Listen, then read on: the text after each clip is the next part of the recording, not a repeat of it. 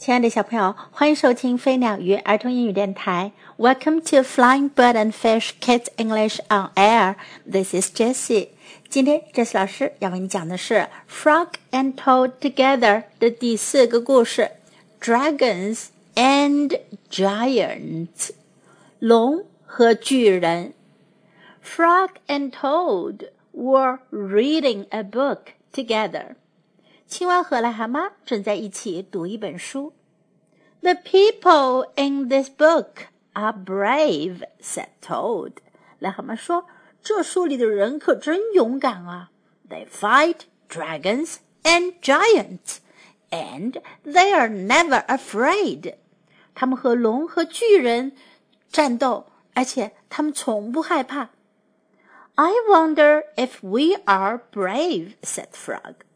青蛙说：“我真想知道我们是不是也很勇敢呢？”Frog and Toad looked into a mirror。青蛙和癞蛤蟆对着镜子里面的自己看过去。“We look brave,” said Frog。青蛙说：“我们看上去很勇敢。”“Yes, but are we?” asked Toad。癞蛤蟆说：“是的，可是我们真的勇敢吗？”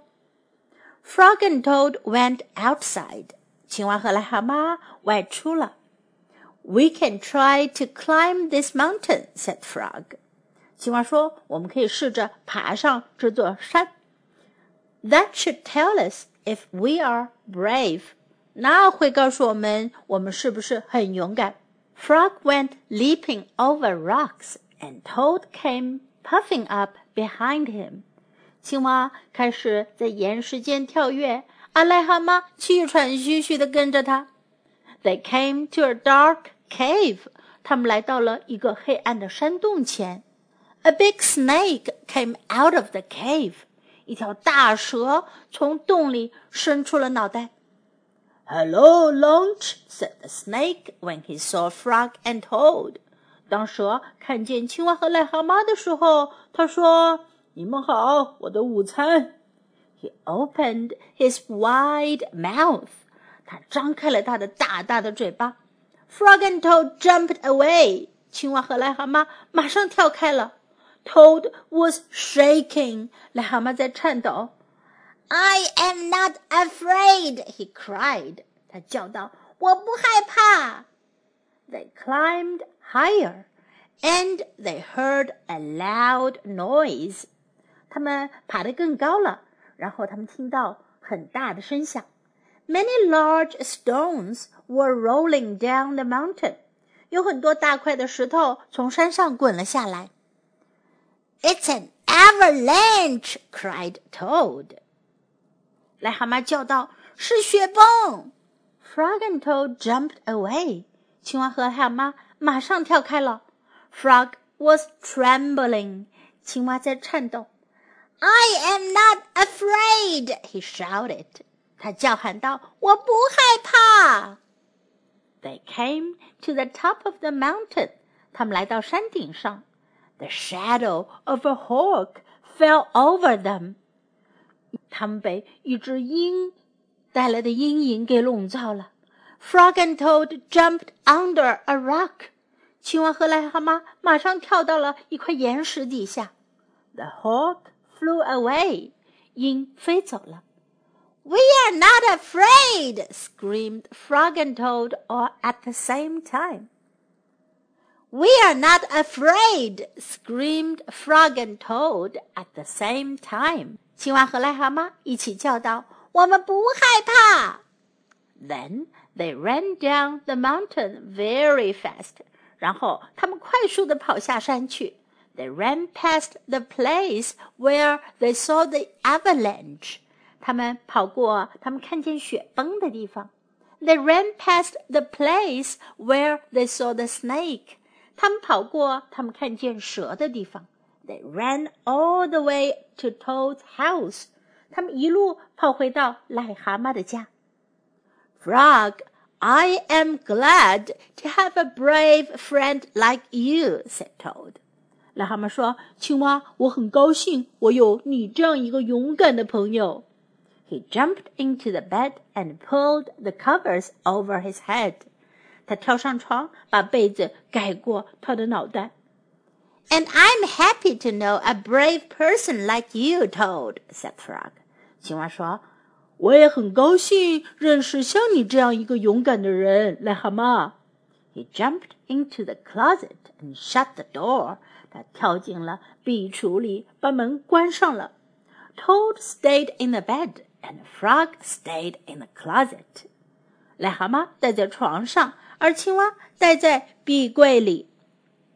They stayed there for a long time just feeling very brave together. 他们在那儿待了很长时间，感觉到他们在一起非常的勇敢。 小朋友，你们觉得青蛙和癞蛤蟆他们勇敢吗？Now let's learn some sentences. I wonder if we are brave. 我想知道我们是不是勇敢呢？brave 勇敢，brave。I wonder if we are brave. I wonder if we are brave. We look brave. 我们看上去挺勇敢的。 We look brave. Look 在这里是看上去的意思。We look brave. Climb this mountain. 爬山。Climb this mountain. Climb this mountain. I am not afraid. 我不怕。I am not afraid. I am not afraid. We are not afraid. 我们不怕。 We are not afraid. We are not afraid. I am glad to have a brave friend like you. 我很高兴有你这样一个勇敢的朋友。I am glad to have a brave friend like you. I am glad to have a brave friend like you. Now let's listen to the story once again. Dragons and Giants. Frog and Toad were reading a book together. The people in this book are brave, said Toad. They fight dragons and giants, and they are never afraid. I wonder if we are brave, said Frog. Frog and Toad looked into a mirror. We look brave, said Frog.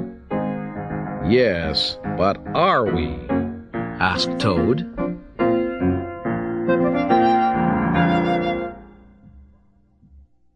Frog and Toad went outside. We can try to climb this mountain, said Frog. That should tell us if we are brave. Frog went leaping over rocks, and Toad came puffing up behind him.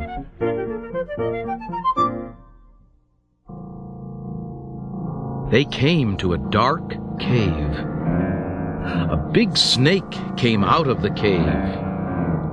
Hello, lunch, said the snake when he saw Frog and Toad. He opened his wide mouth. Frog and Toad jumped away. Toad was shaking. I am not afraid, he cried. They climbed higher, and they heard a loud noise. Many large stones were rolling down the mountain. It's an avalanche, cried Toad. Frog and Toad jumped away. Frog was trembling. I am not afraid, he shouted.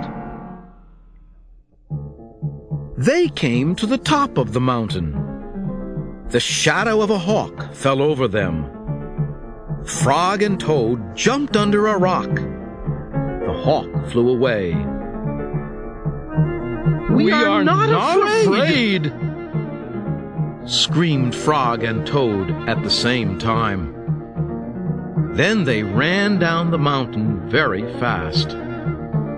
They ran past the place where they saw the avalanche. They ran past the place where they saw the snake they ran all the way to Toad's house.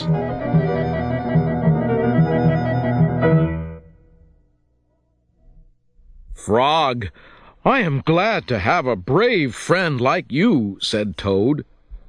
He jumped into the bed and pulled the covers over his head. And I am happy to know a brave person like you, Toad, said Frog. He jumped into the closet and shut the door. Toad stayed in the bed, and Frog stayed in the closet. They stayed there for a long time, just feeling very brave together.